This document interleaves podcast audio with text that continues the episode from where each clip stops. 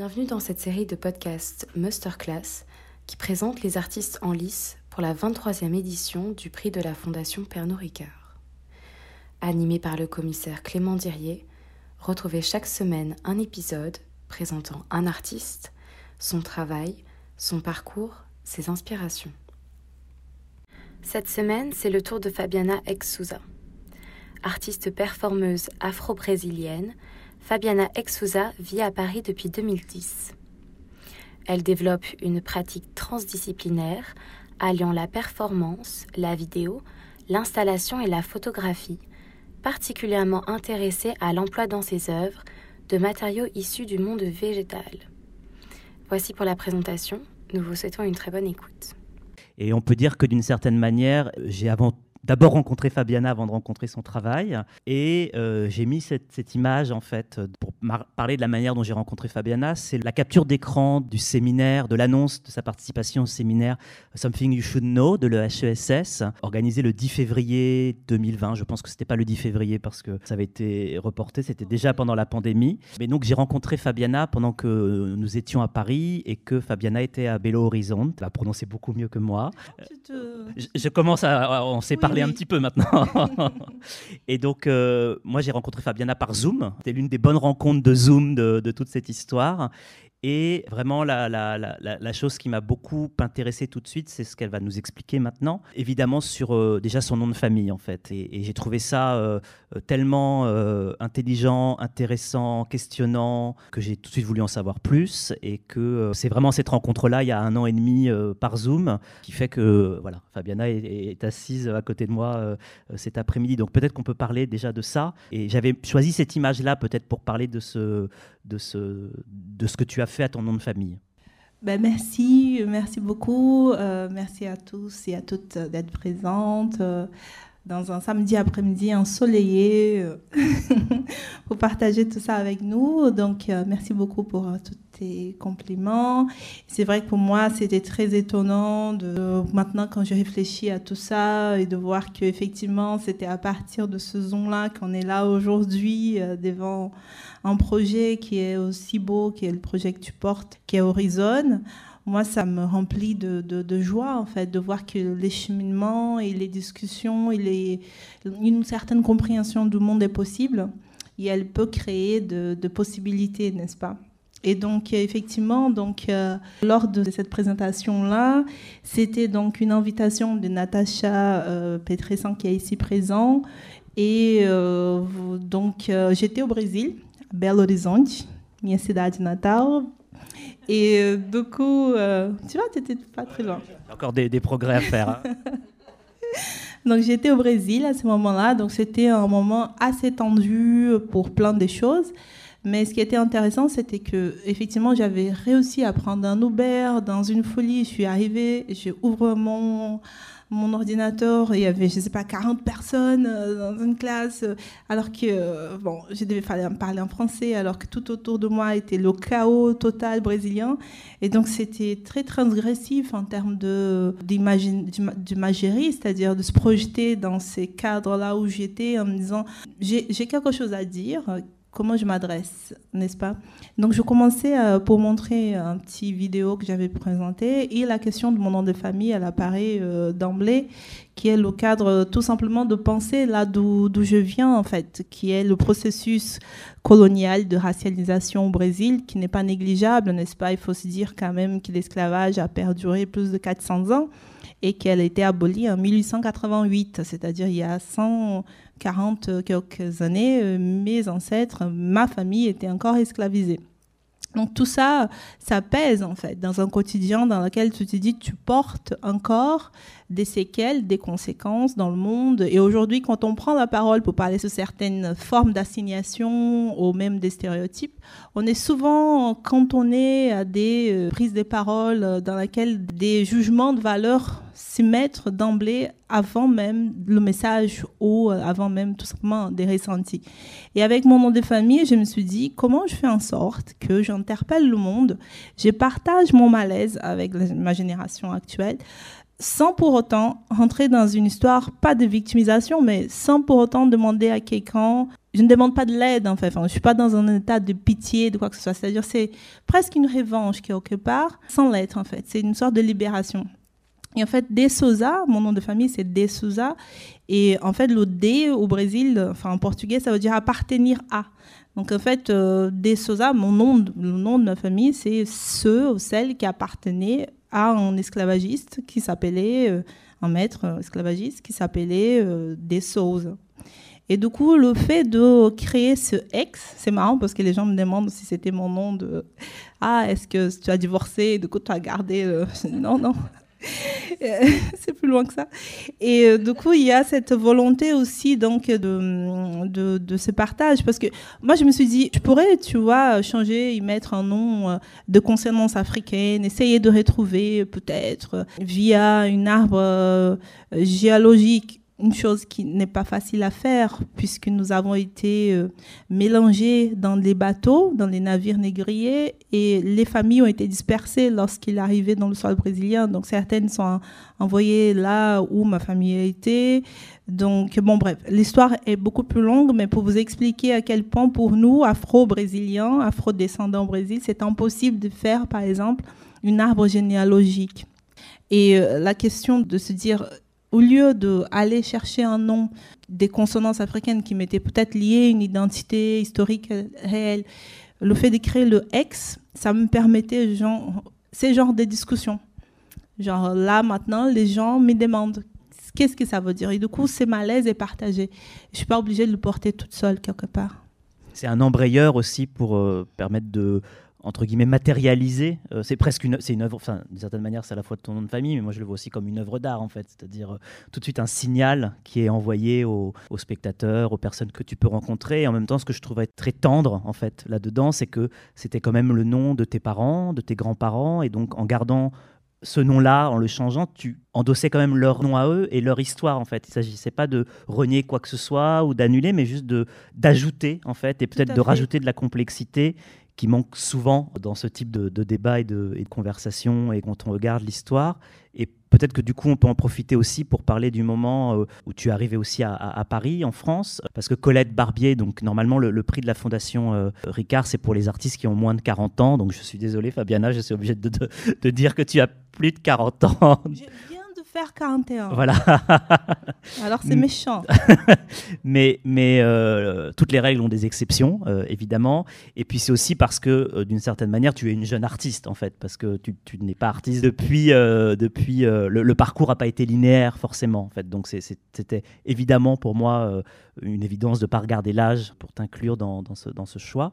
Donc le moment où tu es arrivé à Paris, et c'était aussi un moment justement où tu tu t'es intéressé à toutes ces questions et la manière dont tu te présentes généralement et réellement, c'est artiste-chercheur en fait. C'est vraiment important pour toi d'avoir ces deux jambes.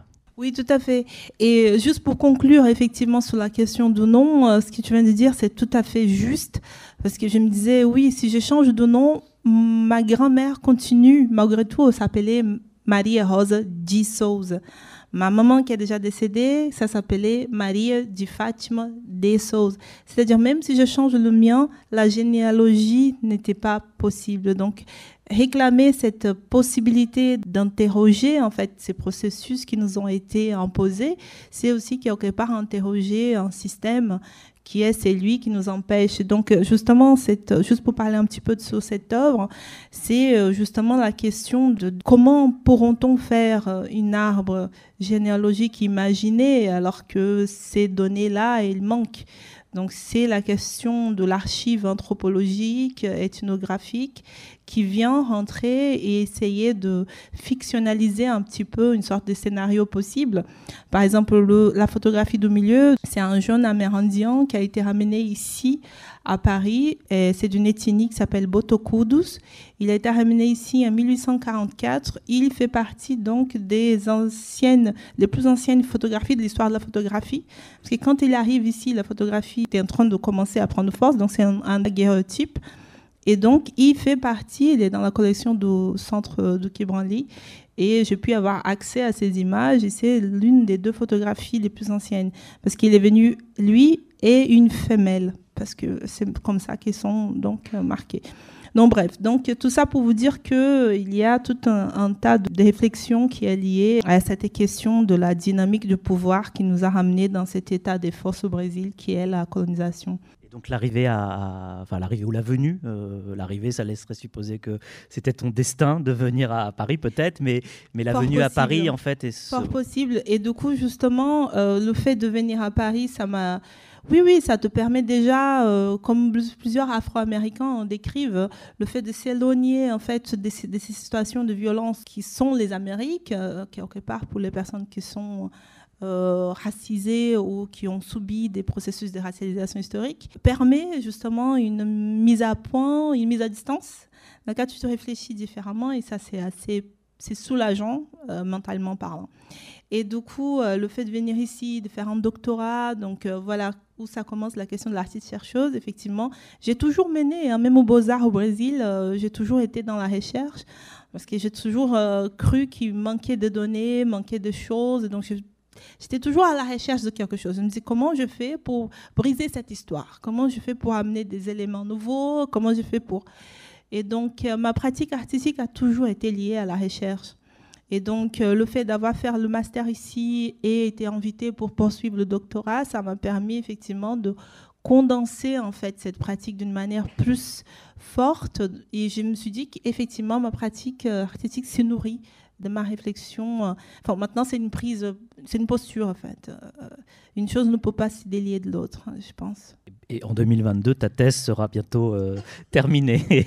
Bien, Inch'Allah.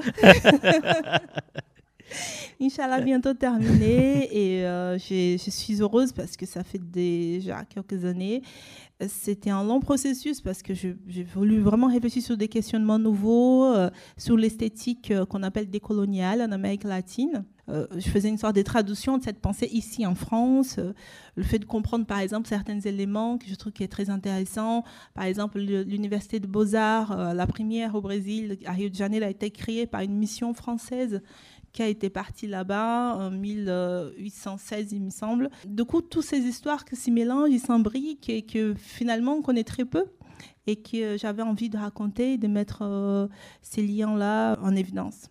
Et le fait d'être artiste-chercheuse, c'est aussi une manière sans doute de permettre de lier le corps et la pensée, parce qu'en tant qu'artiste, tu réalises surtout des performances. On va en voir quelques-unes en photo et puis une petite vidéo d'une performance de l'année dernière.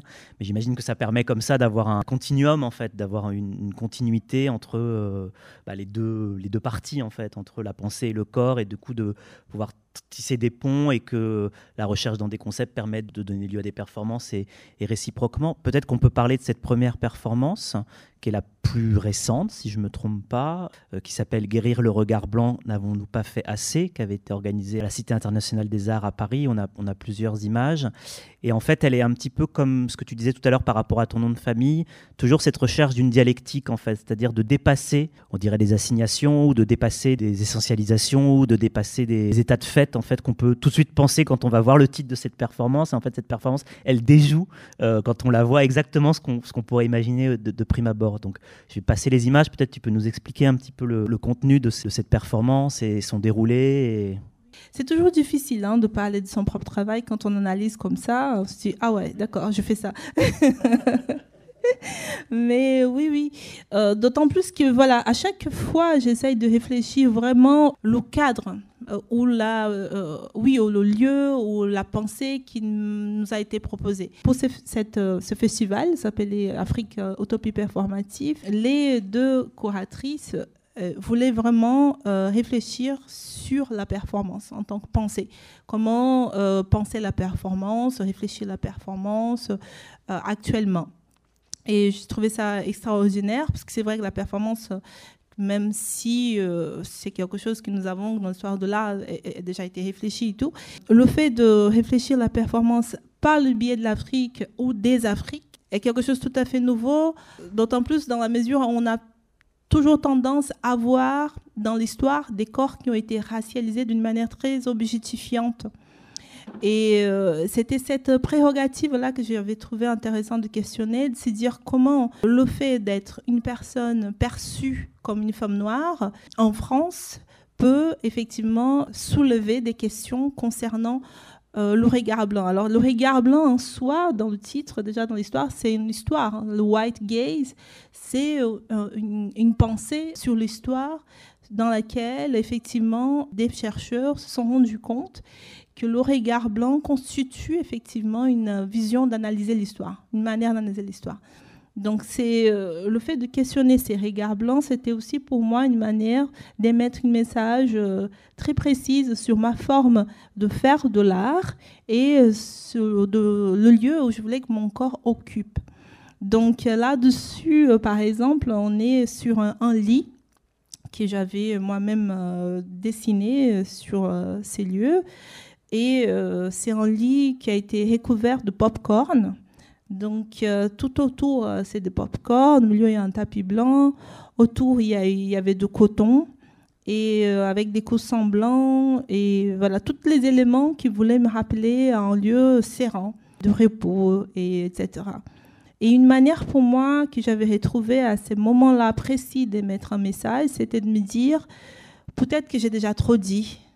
Peut-être que j'ai envie juste de me reposer, peut-être que j'ai envie juste de dormir pendant un moment et effectivement que mon corps est épuisé et que j'ai plus rien à donner euh, sauf mon repos. Et donc j'ai transformé cette performance en moment de repos pour moi.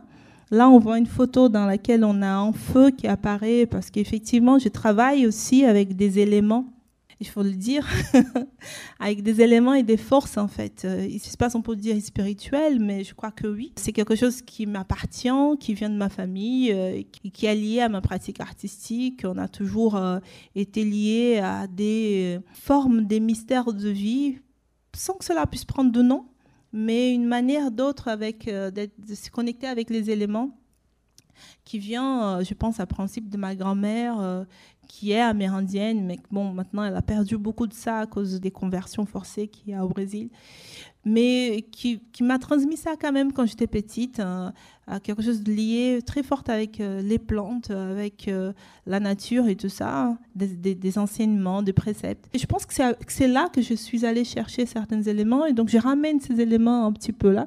Et à un moment donné, effectivement, j'ai sens une présence. Et il y a le coton qui s'enflamme comme ça tout autour de moi. Et ça, c'était pas du tout attendu. Et ça m'a, ça m'a quand même mis un peu dans un état de. Je me dis, OK, continuons. Et finalement, ça m'a fait un lit de coton noir tout autour de moi comme ça. Et je me suis dit, oh là là, même quand je me repose, il y a quelque il chose, quelque il se passe quelque chose. Donc euh, c'était très intéressant de penser à tout ça après, euh, de réfléchir tout ça. Elle va avoir lieu à nouveau, euh, si quelqu'un s'intéresse d'aller voir, pour la nuit des idées. Elle va avoir lieu au Panthéon et ça sera au mois de mars. elle était censée avoir lieu le 27, mais à cause de Covid, elle a été déplacée. Donc on va la faire maintenant au Panthéon. Ça va être intéressant de voir cette performance là-bas. Mais euh, du coup, voilà, c'est-à-dire qu'effectivement, il y a plein de choses en fait. Il y avait une prise de parole, enfin pas vraiment une prise de parole, mais il y avait un texte qui était à lire à la fin de la performance. Voilà, il y a ces textes à lire justement, et euh, je pense que ces textes, il était vraiment une réponse justement à plein des questionnements qui étaient posés à ces moments-là. Et euh, le fait de se dire n'avons-nous pas fait assez, c'était aussi une manière de dire voilà tous les noms des femmes noires, racisées, ce que vous voulez, mais qui sont des chercheuses, des penseuses et qui bossent dans l'art et qui auraient pu se faire inviter dans le cadre de ce colloque précis et qui n'ont pas été et que j'aurais, enfin, quelque part, j'avais trouvé un petit peu dommage, effectivement, qu'il y ait autant de personnes qui réfléchissaient les colloques et qui étaient des personnes blanches et des personnes qui jouaient la performance qui étaient seulement des personnes qui étaient racisées.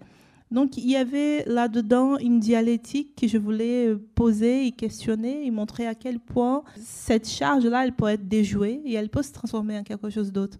Mais toujours l'interroger de l'intérieur, de se dire comment on fait pour que, à travers de l'art, on peut quand même proposer une manière de réfléchir au monde. En fait, c'était un petit peu ça, je pense, mon engagement principal.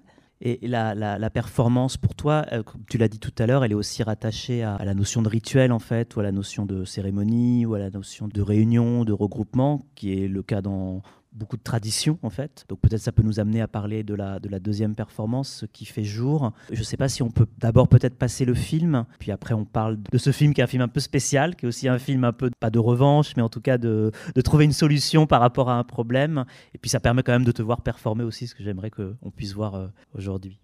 C'est un tout petit extrait en fait. Hein. Non, fausse non performance. Une performance qui n'a pas eu lieu.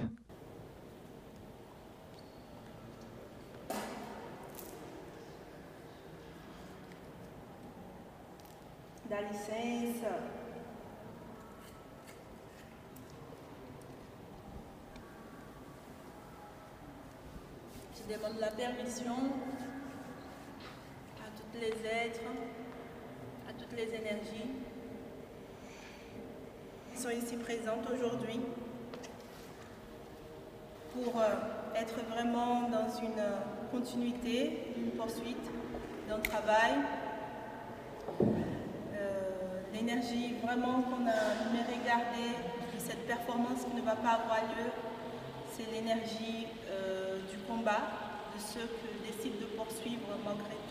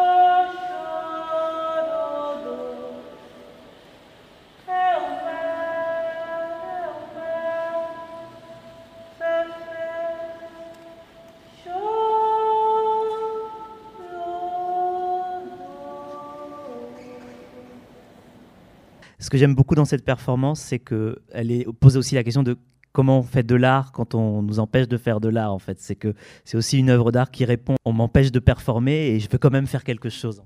Merci. Non, mais c'est-à-dire qu'elle était énormissime. Le dispositif est énorme. Elle était programmée pour avoir lieu pendant au moins 40, 30, 40 minutes, euh, avec euh, des boissons qui allaient être distribuées pour tout le monde. Euh, et bon, je travaille avec un texte d'un ami à moi qui est curateur aussi, qui est Olivier Marbeuf.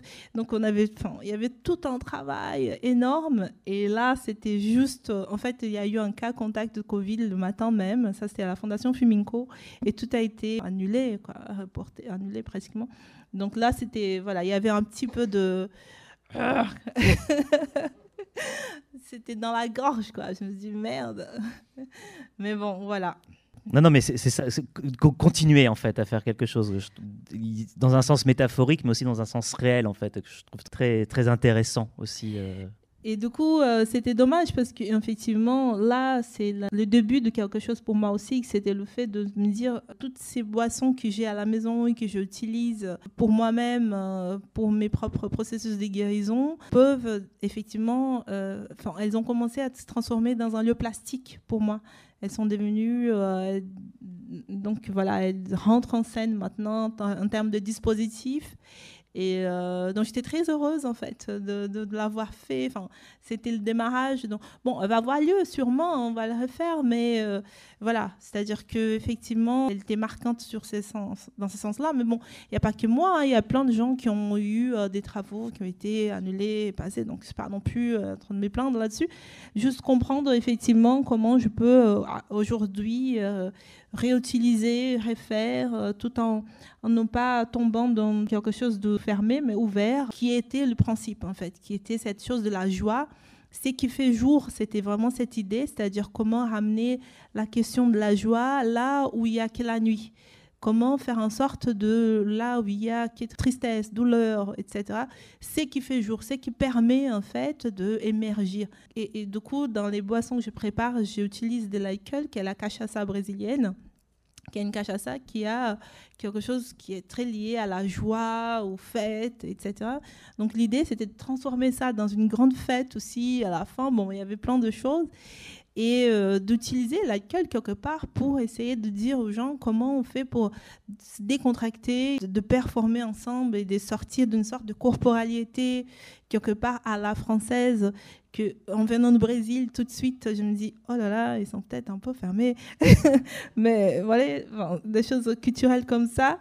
Mais euh, qui du coup ça peut être enrichissant dans, dans l'échange. Donc euh, voilà c'était un peu ça l'idée et la troisième performance dont je voulais parler, c'était cette performance qui est un peu fondatrice pour toi. Plusieurs manteaux tout bispo, parce que c'est une performance que tu avais euh, réalisée euh, au Brésil déjà, enfin sous une autre forme en tout cas, mais avec euh, toujours cette histoire de ce manteau, de cet artiste brésilien, et, et, que tu performes dans différents lieux, à différents moments, devant différents publics, des fois en privé. Aussi d'essayer de retrouver un petit peu une effectivité de la performance, essayer de retrouver un sens en fait à chacune de ces apparitions. Donc là, c'est des vues de sa performance au Centre Pompidou, que tu vas peut-être décrire un petit peu, mais enfin, on voit, on voit ce qui se passe avec ces images.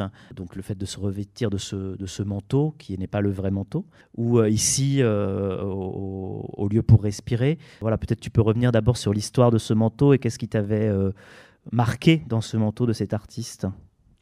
Euh, alors euh, oui, euh, le manteau de Bispo, donc c'est un artiste en fait afro-brésilien de début du siècle et qui a été diagnostiqué très tôt, qui souffrait de la une maladie mentale. Donc il était confiné dans une sorte de clinique de traitement et c'était une clinique effectivement qui était destinée à des personnes qui n'avaient pas de conditions financières et donc, il était maltraité et tout. Et pour survivre à cette euh, sorte d'enfermement, il crée des manteaux et des pièces qu'il récupère partout dans cette clinique. Il brode avec, notamment ces manteaux. Et ces manteaux-là, intitulés manteaux de il il a créé pour se faire enterrer avec. Donc, pendant sept ans, ce monsieur-là, qui n'a rien, il a juste récupéré des outils par-ci par-là. Il a créé ses manteaux qu'il voulait se faire enterrer avec. Il n'a pas fait que ça. Hein. Bispo de Rosal est devenu aujourd'hui un artiste très reconnu. Il a un musée à Rio de Janeiro. Ses œuvres sont impressionnantes. Mais ces manteaux-là m'ont marqué. J'étais au Beaux-Arts en plus à l'époque. Et c'était très drôle parce que l'enseignante, elle disait, voilà, l'artiste Bispo, voilà ce qu'il fait. Et puis, effectivement, voilà son beau manteau. Maintenant, il est à la Biennale de Venise, le manteau. Il est à la Biennale de Venise. Ici, on le voit. Du coup, je me dis, mais madame, désolée, mais vous dites qu'il avait créé ces manteaux pour se faire enterrer avec. Qu'est-ce qui s'est passé? Elle me dit, ah, désolée, mais je ne sais pas. Et c'était très étrange parce que j'avais presque l'impression de la déranger en posant cette question, en fait. Tout le monde me regardait comme si j'étais bizarre pour lui poser ce genre de questions. Et du coup, je me suis dit, pourquoi en fait? Et cette question m'a obstinée. Pourquoi il n'a pas été enterré avec? C'était tout ce qu'il demandait en fait. Il n'avait rien. Et, je, me suis dit, mais c'est pas possible. Et puis je me penchais dans la question et puis je me suis rendu compte qu'il y avait euh, plusieurs jeux d'intérêt là-dedans. J'ai dû faire un choix. J'ai dit, soit je veux y aller dans un lieu plus politique et ça m'intéresse peut-être moins, soit je vais dans un lieu, celui que je cherche souvent, qui est de la guérison, de la restitution, d'une réparation possible. Et du coup, je me suis dit, alors que si le sien a été récupéré ou emprisonné dans les institutions, ben je veux créer des manteaux que je veux délivrer à Bispo. Et depuis, j'ai fait des manteaux, mais à ce moment-là, je borde avec des graines et j'enterre. J'enterre des manteaux un peu partout. L'idée, c'est ça, en fait, c'est d'à chaque fois faire en sorte que le processus soit collectif, que je puisse rencontrer plusieurs personnes. Il y a plusieurs étapes. Et à chaque fois, il y a un processus de contamination de ces manteaux.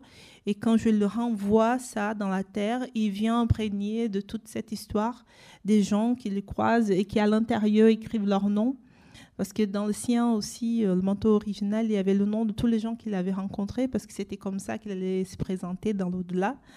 Donc, bref, voilà, c'est une manière pour moi, quelque part, de me dire que je peux faire quelque chose qui est de l'ordre de possible, même si c'est juste une sorte de guérison pour moi-même, c'est déjà un processus qui m'intéresse.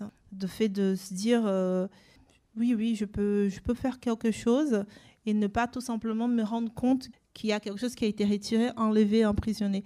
Et comment l'art peut être un outil pour faire en sorte que tout ce qui est là-dedans, tu vois, tout ce qui est là-dedans et qui est condensé et qui peut faire mal, devienne autre chose, en fait, et qui devienne processus de guérison, de stérilisation d'un mal-être, de quelque chose, mais quelque chose de vrai, en fait, tu vois.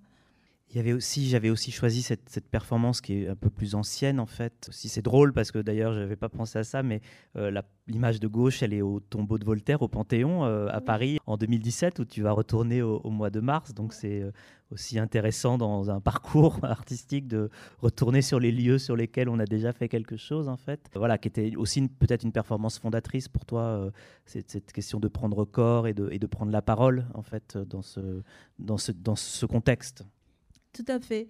Et, et, juste, pardon, je suis un peu lente, mais juste pour conclure euh, sur euh, plusieurs manteaux Tubispo, euh, le manteau, le prochain enterrement va avoir lieu maintenant c'était un, an de processus qui a été sélectionné. Euh... J'osais pas te poser la question parce que j'avais peur qu'il n'y ait pas de réponse encore. Ah non, non, il n'y a pas de souci. Enfin, il y a toujours. Euh, il a été sélectionné pour euh, la vie bonne euh, du Kidnap. Et du coup, il va être enterré au mois de mars maintenant. on a encore toujours l'idée que ça va être dans un lieu précis. Je vous dirai plus dès que ça sera confirmé. Mais en tout cas, l'enterrement final ça va avoir lieu l'enterrement de ce manteau-là qui est en train de se faire broder actuellement va avoir lieu au mois de mars, au printemps en tout cas de cette année-ci. Inch'Allah, à nouveau. si Covid nous laisse faire des choses. Et donc, euh, concernant ce travail-là, qui est Prendre un corps, qui est donc un travail plus ancien de performance aussi, qu'est-ce que j'ai à dire de ces deux photos-là devant moi? Bon, euh, la première, c'est une performance qui a eu lieu au Grand Voisin, et c'est une performance que j'aime beaucoup en fait, parce que ça travaille vraiment avec euh, une dialectique qui part de la thèse, des textes que je venais de découvrir, des choses que je lisais en français et je disais, mais comment est-ce possible que euh, de telles personnes, de telles personnalités ont pu écrire des textes aussi affreux et aussi méchants sur certaines peuples, certaines personnes? Donc c'était pour moi un moment de prise de conscience historique sur euh, certains aspects de l'histoire dans lequel je me suis dit, il y a des choses qui doivent être mises en lumière et aussi une manière pour moi de me dire comment tout ça passe par mon travail j'ai des livres. Donc Là, on n'aura peut-être pas de photos, mais à la fin de cette performance-là, dans laquelle j'ai le, le, livre sous le visage, donc en fait, j'ai fait un dialogue, je dis c'est un dialogue avec la bête, dans laquelle j'interroge cette bête, une bête imaginaire, fictive, qui est là dans cette connaissance, dans ces livres, dans ces lieux, en tout cas où je voulais y aller. Et à la fin, il y a un processus aussi de lutte presque avec les, bouquins et, et tous les bouquins qui tombent. Et donc il y a une force aussi euh, du corps en fait, la question du corps qui rentre comme un geste de libération là-dedans. Et euh, l'autre à côté, c'est un autoportrait. Euh, je ne montre pas beaucoup les autoportraits que je fais. Celui-là, c'est celui que je diffuse. C'est vrai je suis peut-être un peu timide, je devais montrer les autres. Mais euh, à chaque fois, j'y vais dans un lieu comme ça, dans des lieux comme ça, et j'interroge justement certains personnages que j'ai envie de dialoguer avec et que je pense que nous avons des choses à se dire. J'avais une dernière question pour terminer peut-être. Comment naissent les projets chez toi en fait? Parce que comme l'artiste, la chercheuse, tout ça est assez imbriqué en fait, et que doit y avoir des fois ça passe plutôt par l'écriture d'un texte, des fois plutôt par une performance. Comment les choses se créent J'imagine qu'il y a sans doute beaucoup de temps des fois entre le moment où la première idée arrive et, euh, la performance a lieu. C'est pas du tout une idée pour euh, une question pour savoir ce qu'on va faire euh, en septembre à quelques mètres de là, mais c'est plutôt comment ça comment ça se passe en fait parce que il y a vraiment ces deux jambes. Donc comment on arrive à marcher avec ces deux jambes et voilà peut-être il y a une réponse assez euh, classique, évidente, mais comment ça se, comment ça se déroule? Oui, justement, je pense qu'une des questions, euh, il faut que je sois franche, hein, je veux être franche avec vous, c'est les conditions de possibilité déjà. C'est-à-dire si on a des conditions de possibilité euh, pour avoir un budget, pour faire un travail, parfois il y a des idées qui sont là déjà mûres, prêtes à avoir lieu, mais ça manque euh, la fois de l'espace, le lieu, le budget, etc. Donc ça dépend des possibilités. Il y a aussi la question du temps aussi, de temps que je peux investir à ces moments-là de ma vie à cause de la thèse, etc., dans un, un projet. Mais je crois que je suis habitée en fait par plein des... disons que j'ai une imagination très fertile et ça, cela m'aide justement. Par exemple, là, quand je viens ici, je commence à sentir déjà les gens, les personnes. Et je me dis, ah, ça, ça peut être intéressant ici. Mais ça vient naturellement, ça vient dans ma tête, comme ça, euh, des images. Parfois, ça vient par des rêves, comme je te dis. Parfois, avec des intuitions. Euh, parfois, euh, oui, ça, vient tout naturellement. C'est pour ça qu'à chaque fois, je me dis, non, je ne sais pas. Par exemple, j'arrive dans un lieu. Là, à la Cité des Arts, c'était comme ça. Je suis arrivée à la Cité des Arts. J'ai regardé les lieux. Je me suis dit, ah, ok, ça, c'est intéressant. Voilà ce que je pourrais proposer en termes de dialogue euh, avec ces lieux. Je pense que ça passera souvent comme ça, en fait, euh, dans mon processus, c'est-à-dire euh, aller à la rencontre des gens, des personnes, et voir qu'est-ce que nous pouvons entamer en termes de dialogue, que ce soit intéressant pour les deux côtés, en fait. Et, et surtout pour moi, dans un sens où je me sens bien. Je me sens bien en train de le faire, en train de prendre plaisir dans mon corps. Tu vois, la question de la santé, enfin, de, prendre soin de nos corps, c'est quelque chose que je pense que tout le monde pense beaucoup plus actuellement, peut-être qu'il y a trois ans. Et c'est vrai que moi, c'était pas différent. Euh, j'ai vu naître dans mon corps des situations qui ont été déclenchées par cette crise sanitaire et euh, du coup, ça te fait prendre conscience que ton travail artistique peut aller aussi à l'encontre d'un lieu de plaisir, des guérisons, de délivrance, dans lequel tu n'es pas euh, quelque part emprisonné dans un processus dans lequel tu dois de plus en plus produire pour satisfaire ou attendre ou répondre à des propositions mais dans lequel tu peux aussi t'accueillir, te reposer, euh, te mettre dans un autre lieu aussi de mental, de réflexion, etc. Donc je pense que ça passe souvent aussi par une prise de conscience qui est à la fois politique sur euh, ce que mon corps a besoin de ressentir et aussi ce qu'on peut faire en termes de projets euh, artistiques dans un, lieu précis. Merci beaucoup Fabiana. Merci.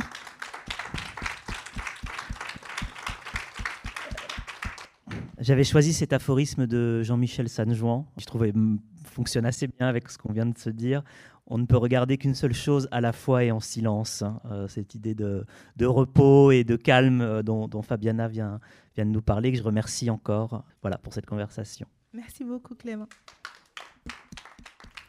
Merci d'avoir été à l'écoute de ce cinquième et avant-dernier épisode de ces masterclass réalisés dans le cadre du 23e prix de la Fondation Pernod Ricard. Retrouvez plus d'informations sur nos réseaux sociaux et sur notre site web. Si ce podcast vous a plu, N'hésitez pas à le faire partager autour de vous. Merci et à bientôt.